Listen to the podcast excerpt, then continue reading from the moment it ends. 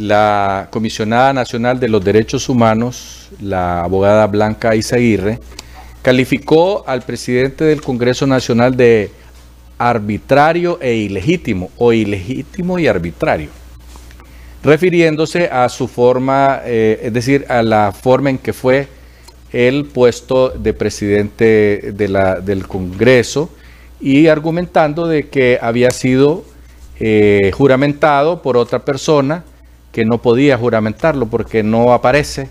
en la ley de que eh, un convicto puede juramentar a una persona para que sea presidente del Congreso de la Nación. Blanca Iseguirre se refirió en estos términos porque se ha desatado una persecución en contra de ella desde el Congreso de la Nación, más bien desde la presidencia del Congreso de la Nación, porque eh, el ingeniero Redondo anda buscando eh, que eh, puedan quitar a, la abogada Isaguirre y poner ahí a alguien que cuando eh, la junta nominadora esta de, de, los nuevos personajes que van a ir a la Corte Suprema de Justicia, ella tendría que formar parte pues por como comisionada de los derechos humanos. Y lógicamente, si las cosas no se hacen bien, como ha dicho Blanca Isaguirre, ella no va a votar a favor de los que digan de libre solo porque son de libre, sino porque tiene que llenar los requisitos de ley. Aunque los requisitos fueron rebajados, igual hay requisitos y no podrán ser birlados y por lo menos ese voto va a hacerlo de una manera que a lo mejor no le conviene o no le gusta a los señores de libre y por eso, argumenta ella, es que está siendo atacada por el presidente de la, del Congreso de la Nación. Eh, ella mencionaba también que eh, en el Congreso de la Nación se nombró un procurador general de la República que no llena los requisitos, porque él no es abogado y notario y debe de serlo de acuerdo con las leyes de Honduras.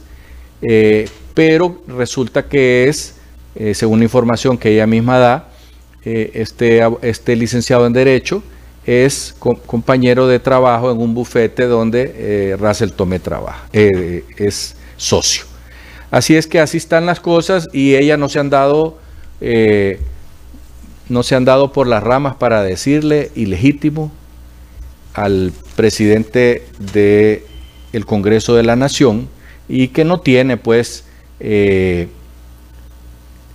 el carácter que se necesita moral